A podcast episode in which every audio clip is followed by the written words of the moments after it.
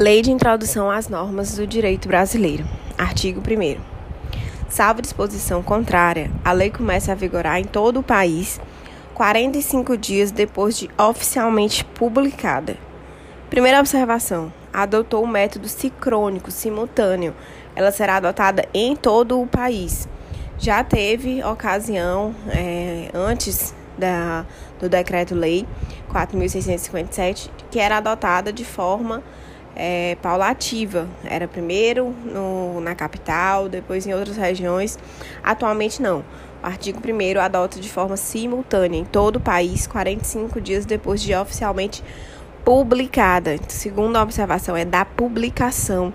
A questão pode trazer mudando para promulgação. Tá errado, é publicação. Parágrafo 1 nos estados estrangeiros, a obrigatoriedade da lei brasileira, quando admitida, se inicia três meses depois de oficialmente publicada. Há observações doutrinárias que consideram que três meses não é a mesma coisa de 90 dias. Então, se for uma banca muito estritamente letra da lei, são três meses e não 90 dias. Parágrafo 3.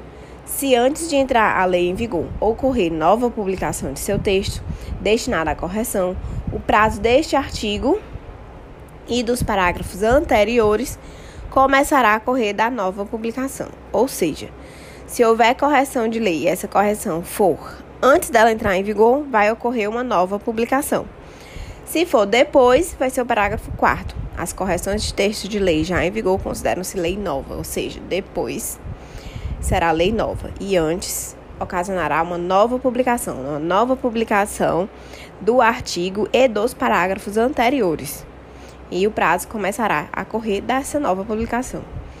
Observação da Lei Complementar 95 de 1998. A contagem do prazo de vacância, ela foi feita incluindo a data da publicação e ela se inicia após a consumação integral do prazo ou seja, inclui a data da publicação, o dia em que foi publicado, e começa após a consumação integral.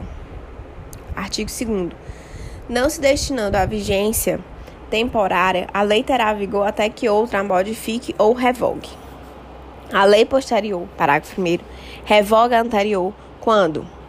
Três formas. Primeiro, expressamente declare. Segundo, quando seja com ela incompatível. Ou terceiro, quando regula inteiramente a matéria que tratava a lei anterior. Expressamente declare que seja incompatível, regula inteiramente a matéria que tratava a lei anterior. A lei nova, parágrafo 2 que estabeleça disposições gerais ou especiais a par das já existentes, não revoga nem modifica a lei anterior. Ou seja, lei com disposições gerais não é a mesma coisa de regular a matéria inteiramente. Lei nova que estabeleça disposições gerais, noções gerais ou algumas noções especiais, pontuais, a par das, das já existentes, não revoga nem modifica a lei anterior. Parágrafo 3. Salvo disposição em contrário à lei revogada, não se restaura por ter a lei revogadora perdido a vigência. Essa é a diferença entre a repristinação, que deve ser expressa e o efeito repristinatório, que é automático, o efeito repristinatório lá do controle de constitucionalidade. Então, aqui, salvo disposição em contrário, ou seja, é preciso disposição expressa para que tenha efeito, é, ou melhor dizendo, para que ocorra a repristinação. A lei revogada não se restaura por ter a lei revogadora perdida a vigência. Essa é a regra. Artigo 3 Ninguém se recusa a cumprir a lei alegando que não a conhece. Artigo 4 Quando a lei for omissa, o juiz decidirá o caso de acordo com analogia, costumes, princípios gerais do direito. De novo, são três: analogia, costumes, princípios gerais de direito. As lacunas, elas podem ser de três formas: lacunas axiológicas, lacunas ontológicas e lacunas normativas. Lacunas axiológicas são aquelas que geram uma situação de injustiça, embora exista uma lei. Há lacunas ontológicas, também existe uma lei, mas gera uma, é, uma situação que não condiz com a realidade social. Já as lacunas normativas, ou seja, não há lei, elas serão feitas é, principalmente utilizando os seguintes é, métodos de integração: analogia, costumes, princípios gerais do direito. Artigo 5 Na aplicação da lei, o juiz atenderá aos fins sociais a que ela se dirige, às exigências do bem comum. São duas coisas: fins sociais e exigências do bem comum. Artigo 6 A lei em vigor terá efeito imediato e geral, respeitados o ato jurídico perfeito, direito adquirido e a coisa julgada. Ou seja, são três tipos de retroatividade: retroatividade mínima, média e máxima. Retroatividade máxima é aquela que atinge o ato jurídico perfeito, atinge o direito adquirido e atinge a coisa julgada. Em regra, isso não existe. A lei em vigor terá efeito imediato geral, respeitados o ato jurídico perfeito, o direito adquirido e a coisa julgada. Mas tem a retroatividade média, aquela que atinge os efeitos pendentes de fatos pretéritos. E tem a retroatividade mínima, que só atinge os efeitos futuros de fatos pretéritos. Parágrafo 1. Reputa-se ato jurídico perfeito o já consumado, segundo a lei vigente ao tempo em que se efetuou. Parágrafo 2.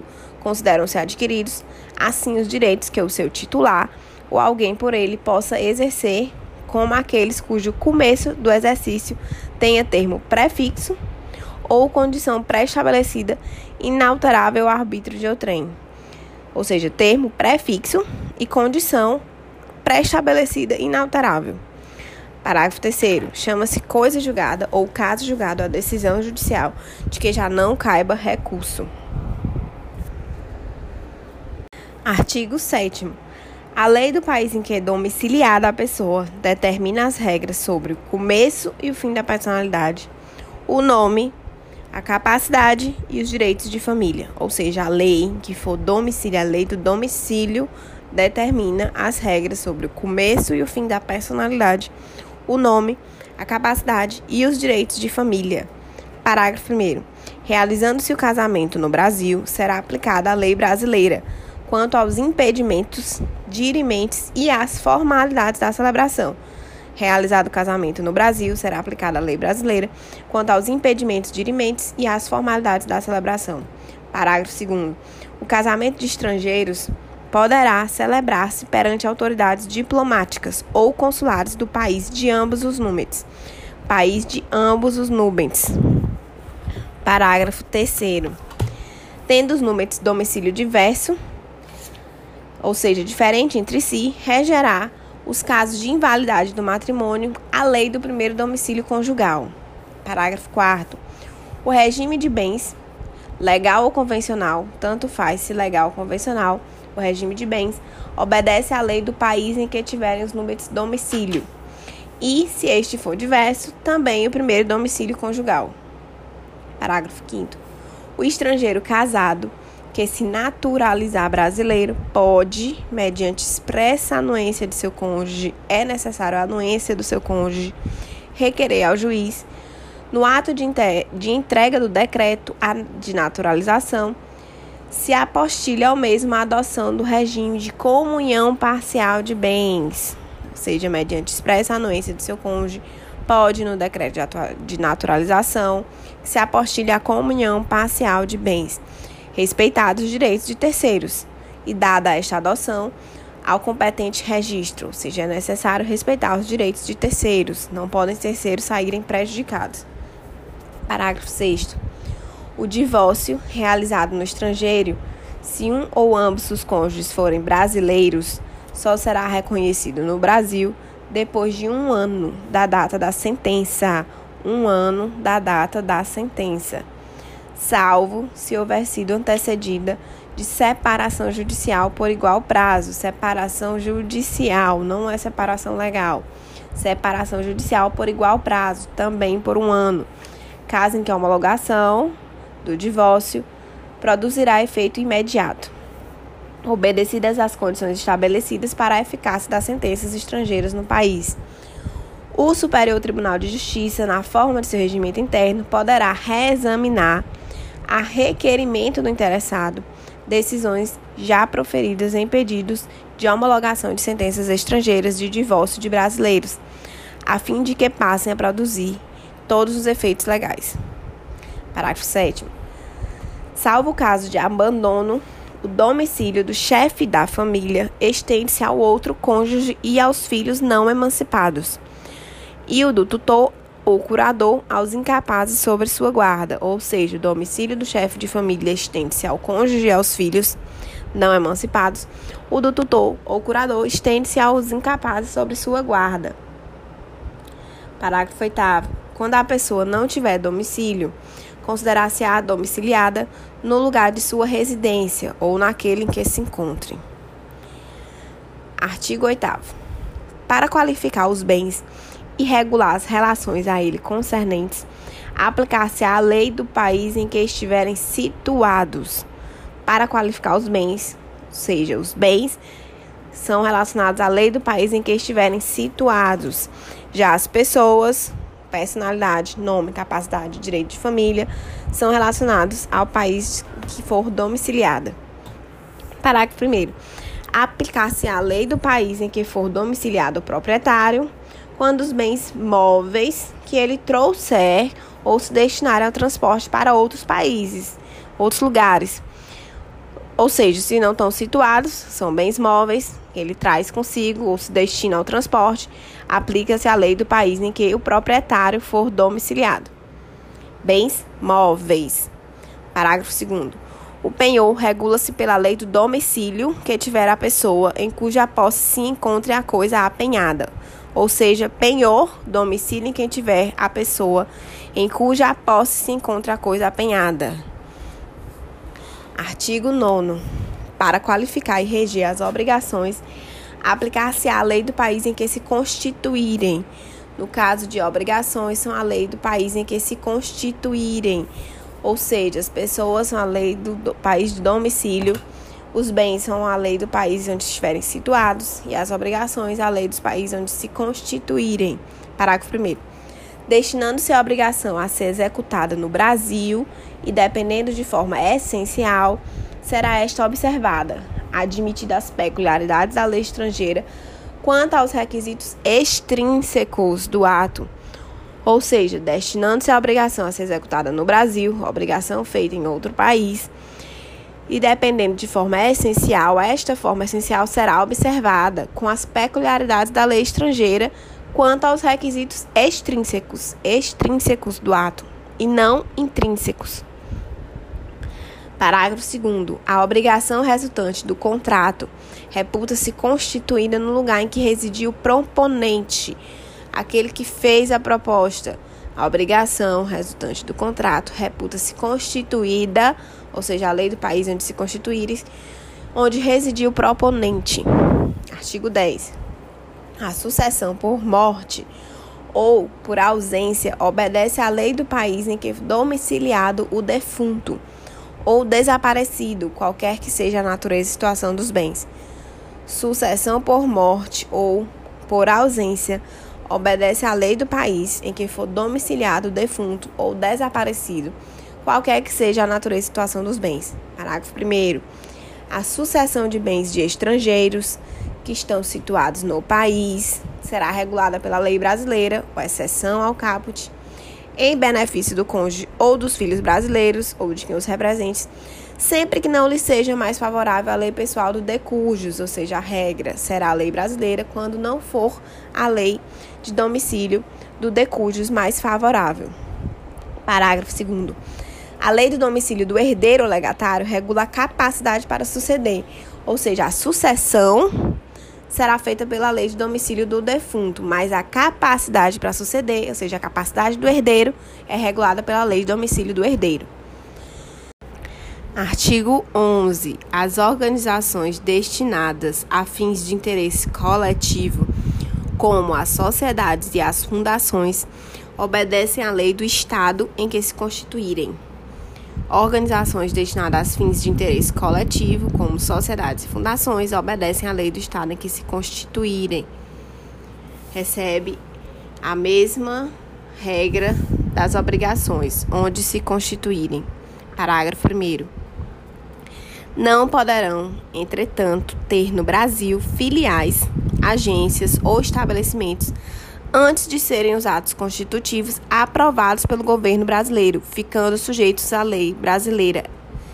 Ou seja, As organizações elas obedecem à lei do Estado em que se constituírem, mas elas não poderão fazer filiais, agências ou estabelecimento antes de que seus atos constitutivos sejam aprovados pelo governo brasileiro, ficando sujeitas à lei brasileira. Os governos estrangeiros, parágrafo 2 bem como as organizações de qualquer natureza que eles tenham constituído, dirijam ou hajam investido de funções públicas, não poderão adquirir no Brasil bens imóveis suscetíveis de desapropriação. O governo estrangeiro não pode adquirir bens imóveis no Brasil que sejam suscetíveis de desapropriação. Parágrafo 3. Os governos estrangeiros podem adquirir a propriedade dos prédios necessário à sede dos representantes diplomáticos ou dos agentes consulares. Pode adquirir bens imóveis? Pode. Podem adquirir a propriedade dos prédios necessários à sede dos representantes diplomáticos ou dos agentes consulares. Não poderão adquirir bens imóveis suscetíveis de desapropriação. Artigo 12. É competente a autoridade judiciária brasileira quando for o réu domiciliado no Brasil ou aqui tiver de ser cumprida a obrigação. A competência da lei brasileira quando o réu é domiciliado no Brasil ou a obrigação deve ser cumprida no Brasil. Parágrafo 1. Só a autoridade judiciária brasileira compete conhecer as ações relativas a imóveis situados no Brasil, ou seja, competência absoluta. A autoridade judiciária brasileira compete competência absoluta, conhecer das ações relativas a imóveis situados no Brasil. Parágrafo 2. A autoridade judiciária brasileira cumprirá, concedido o exequatur e segundo a forma estabelecida pela lei brasileira, as diligências deprecadas por autoridades estrangeiras competentes, observadas, observando a lei desta quanto ao objeto das diligências. Ou seja, a autoridade judiciária brasileira irá cumprir o exequatur concedido, que vai ser concedido conforme a lei brasileira, as diligências que forem deprecadas pela autoridade estrangeira competente, observando a lei da autoridade estrangeira quanto ao objeto das diligências. Artigo 13. A prova dos fatos ocorridos em país estrangeiro rege-se pela lei que nele vigorar, a lei do país estrangeiro, quanto ao ônus e aos meios de produzir-se. Ou seja, prova relacionada ao ônus e aos meios de produzir, relacionam-se com a lei do país estrangeiro, não admitindo os tribunais brasileiros prova que a lei brasileira desconheça. Ou seja, as provas regem pela lei do país estrangeiro em relação ao ônus e aos meios de produção, mas não admite no Brasil provas que a lei brasileira desconheça. Artigo 14. Não conhecendo a lei estrangeira, poderá o juiz exigir de quem a invoca prova do texto da vigência. Não conhecendo a lei estrangeira, o juiz poderá, não significa deverá. O juiz poderá exigir, se quiser, a quem invoca a lei estrangeira provar o texto da lei estrangeira e a sua vigência. Artigo 15. Será executada no Brasil a sentença proferida no estrangeiro que reúna os seguintes requisitos: primeiro, haver sido proferida por juiz competente. B. Terem sido as partes citadas ou haver-se legalmente verificado a revelia. C. Ter passado em julgado e estar revestida das formalidades necessárias para a execução no lugar em que foi proferida. D. Ser traduzida por intérprete autorizado.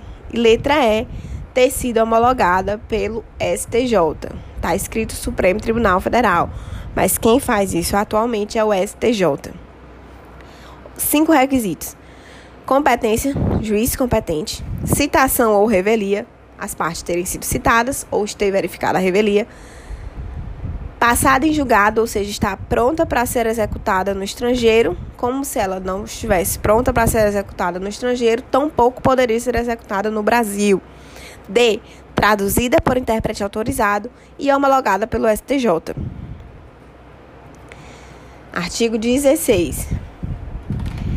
Quando, nos termos dos artigos precedentes, se houver de aplicar a lei estrangeira, ter-se-á em vista a disposição desta da lei estrangeira, sem considerar-se qualquer remissão por ela feita a outra lei. Ou seja, leva-se em consideração o que está dito na lei estrangeira, sem considerar as remissões desta lei estrangeira feita para outra lei. Artigo 17. As leis, atos e sentenças de outro país, bem como quaisquer declarações de vontade, não terão eficácia no Brasil quando ofenderem a soberania nacional, ordem pública, bons costumes. Soberania nacional, ordem pública e os bons costumes. Artigo 18. Tratando-se de brasileiros, são competentes as autoridades consulares brasileiras para lhes celebrar o casamento e os mais atos de registro civil e de tabelionato, inclusive o registro de nascimento e de óbito dos filhos de brasileiro ou brasileira nascido no país da sede do consulado. Parágrafo 1. As autoridades consulares brasileiras também poderão celebrar separação consensual, o divórcio consensual de brasileiros, não havendo filhos menores ou incapazes do casal e observados requisitos legais quanto aos prazos devendo constar da respectiva escritura pública as disposições relativas à descrição e partilha dos bens comuns e à pensão alimentícia e ainda de acordo quanto à retomada pelo cônjuge de seu nome de solteiro ou à manutenção do nome adotado quando de seu casamento. Ou seja, para a autoridade consular brasileira celebrar, é necessário que seja uma separação consensual ou divórcio consensual, que não tenha filhos menores ou incapazes, que haja na escritura pública as disposições relativas à descrição e partilha dos bens comuns, pensão alimentícia e manutenção ou não do nome de casado. Parágrafo 2 é indispensável, é necessária, é imprescindível a assistência de advogado devidamente constituído, que se dará mediante a subscrição de petição, juntamente com ambas as partes ou com apenas uma delas, caso a outra constitua advogado próprio não se fazendo necessário que a assinatura do advogado conste de escritura pública. Artigo 19. Reputam-se válidos todos os atos indicados no artigo anterior e celebrados pelos cônsules brasileiros na vigência do Decreto-Lei 4.657, desde que satisfaçam todos os requisitos legais. Parágrafo único. No caso em que a celebração destes atos tiver sido recusada pelas autoridades consulares com fundamento no antigo artigo 18, ao interessado é facultado renovar o pedido dentro de 90 dias contados da publicação desta lei. Artigo 20, introduzido pela Lei 13.655 de 2018, vai tratar do consequencialismo. Artigo 20. Nas esferas administrativa, controladora e judicial, três esferas: esferas administrativa, controladora e judicial, não se decidirá com base em valores jurídicos abstratos, sem que sejam consideradas as consequências práticas da decisão, ou seja, não pode decisão administrativa, controladora, tribunal de contas e judicial sem considerar as consequências práticas, apenas com base em valores jurídicos abstratos. Parágrafo único. A motivação demonstrará a necessidade e adequação da medida imposta ou a invalidação de ato, contrato, ajuste, processo ou norma administrativa, inclusive em face das possíveis alternativas ou seja, um reflexo do princípio da proporcionalidade, pois a motivação terá que demonstrar a necessidade de adequação, necessidade de adequação da medida imposta em relação, inclusive, às possíveis alternativas. Artigo 21. A decisão que, nas esferas administrativa, controladora ou judicial, as três esferas, decretar invalidação de ato, contrato, ajuste, processo ou norma administrativa deverá indicar de modo expresso as consequências jurídicas e administrativas. Ou seja, a decisão que chegar à invalidação de ato, contrato, ajuste, processo ou norma deverá indicar expressamente as consequências jurídicas e administrativas. Parágrafo único. A decisão que se refere o caput deste artigo deverá, quando for o caso, indicar as condições para que a regularização ocorra de modo proporcional e equânime e sem prejuízo aos interesses gerais. Não se podendo impor aos sujeitos atingidos ônus ou perdas que, em função das peculiaridades do caso, sejam anormais ou excessivos. A decisão deverá, quando for o caso, não é sempre, mas quando for o caso, indicar as condições para que ocorra de modo proporcional e equânime. Não pode haver prejuízo aos interesses gerais ou imposição de ônus ou perdas anormais ou excessivas. Artigo 22. Na interpretação de normas sobre gestão pública, serão considerados os obstáculos e as dificuldades reais do gestor e as exigências das políticas públicas a seu cargo, sem prejuízo dos direitos dos administrados. Na interpretação de normas sobre a gestão pública, serão considerados obstáculos as dificuldades reais do gestor e as exigências das políticas públicas do seu cargo. Parágrafo 1. Em decisão sobre regularidade de conduta ou validade de ato, contrato, ajuste, processo ou norma administrativa, serão consideradas circunstâncias práticas que houverem impostos limitados ou condicionado à ação do agente. Parágrafo 2 Na aplicação de sanções, serão consideradas a natureza e a gravidade da infração, natureza e gravidade da infração cometida os danos que dela provierem para a administração pública, as circunstâncias agravantes ou atenuantes e os antecedentes do agente, ou seja, natureza, gravidade, danos, circunstâncias e antecedentes. Parágrafo 3. As sanções aplicadas ao agente serão levadas em conta na dosimetria das demais sanções da mesma natureza relativa ao mesmo fato, ou seja, nas demais sanções que forem de mesma natureza e relativas ao mesmo fato. Artigo 23. A decisão administrativa, controladora ou judicial que estabelecer interpretação ou orientação nova sobre norma de conteúdo indeterminado, impondo um novo dever ou um novo condicionamento de direito, deverá prever um regime de transição quando indispensável para que o novo dever, o condicionamento de direito, seja cumprido de modo proporcional, econômico e eficiente e sem prejuízo aos interesses gerais. Artigo 24. A revisão nas esferas administrativa, controladora ou judicial quanto à validade, validade de ato, contrato, ajuste, processo ou norma administrativa cuja produção já se houver completado, levará em conta as orientações gerais da época, sendo vedado que, com base em mudança posterior de orientação geral, se declarem válidas situações plenamente constituídas. Parágrafo único. Consideram-se orientações gerais as interpretações e especificações contidas em atos públicos de caráter geral ou em jurisprudência judicial ou administrativa majoritária e as adotadas por prática administrativa reiterada e de amplo conhecimento público. Artigo 26.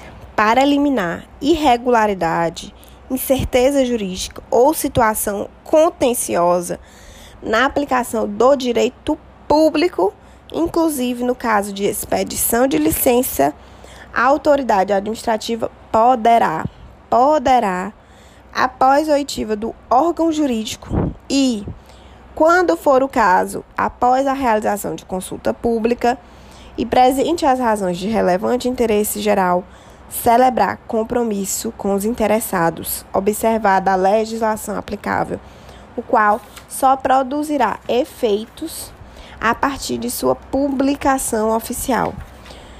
Ou seja, a autoridade administrativa poderá, não é obrigatório, poderá firmar o compromisso. Para isso é necessária a oitiva do órgão jurídico. E quando for o caso, ou seja, nem sempre também consulta pública. A consulta pública não é sempre, mas só quando for o caso. Parágrafo 1. O compromisso referido no caput deste artigo, inciso 1, buscará a solução jurídica proporcional, equânime, eficiente e compatível com os interesses gerais. Inciso 3 não poderá conferir desoneração permanente de dever ou condicionamento de direito reconhecidos por orientação geral. Não poderá conferir desoneração permanente. Inciso 4. Deverá prever com clareza as obrigações das partes, o prazo para o seu cumprimento e as sanções aplicáveis em caso de descumprimento. Ou seja, obrigações, prazo e sanções. Artigo 27. A decisão do processo nas esferas administrativa, controladora ou judicial poderá, poderá impor compensação por benefícios indevidos ou prejuízos anormais ou injustos resultantes do processo ou da conduta dos envolvidos. Ou seja, ela poderá impor compensação por benefícios indevidos ou prejuízos anormais ou injustos resultantes do processo ou da conduta dos envolvidos. Parágrafo 1. A decisão sobre a compensação será motivada, ouvidas previamente as partes sobre o seu cabimento, sua forma e, se for o caso, seu valor. Parágrafo 2 para prevenir ou regular a compensação, poderá ser celebrado compromisso processual entre os envolvidos. Artigo 28. O agente público responderá pessoalmente por suas decisões ou opiniões técnicas em caso de dolo ou erro grosseiro. Não confundir com responsabilidade de promotores, de magistrados, que é dolo ou fraude. Aqui é dolo ou erro grosseiro. O agente público responde por dolo ou erro grosseiro em relação às suas decisões ou opiniões técnicas. Aqui está a responsabilidade do parecerista. Artigo 29. Em qualquer órgão ou poder, a edição de atos normativos por autoridade administrativa salvo as de mera organização interna, poderá ser precedida de consulta pública para manifestação de interessados, preferencialmente por meio eletrônico, a qual será considerada na decisão. Ou seja, poderá ser precedida de consulta pública, não necessariamente, não obrigatoriamente terá consulta pública. Parágrafo 1. A convocação conterá a minuta do ato normativo e fixará o prazo e demais condições de consulta pública, observadas as normas legais e regulamentares específicas, se houver. Artigo 30. As autoridades públicas devem atuar para aumentar segurança jurídica na aplicação das normas, inclusive por meio de regulamentos, súmulas administrativas e respostas a consultas, como regulamentos, súmulas administrativas e respostas a consultas. Parágrafo único. Os instrumentos previstos no caput deste artigo terão caráter vinculante em relação ao órgão ou entidade a que se destinam até ulterior revisão. Caráter vinculante, não confundir o efeito vinculante com o efeito erga omnes. Lembrando das antinomias de primeiro grau e segundo grau, antinomias de primeiro grau, quando se resolvem apenas com a aplicação de um critério, e de segundo grau, quando são necessários dois critérios, sendo os critérios critérios da hierarquia, especialidade e cronológico, nesta ordem: critério da hierarquia, critério da especialidade e critério cronológico.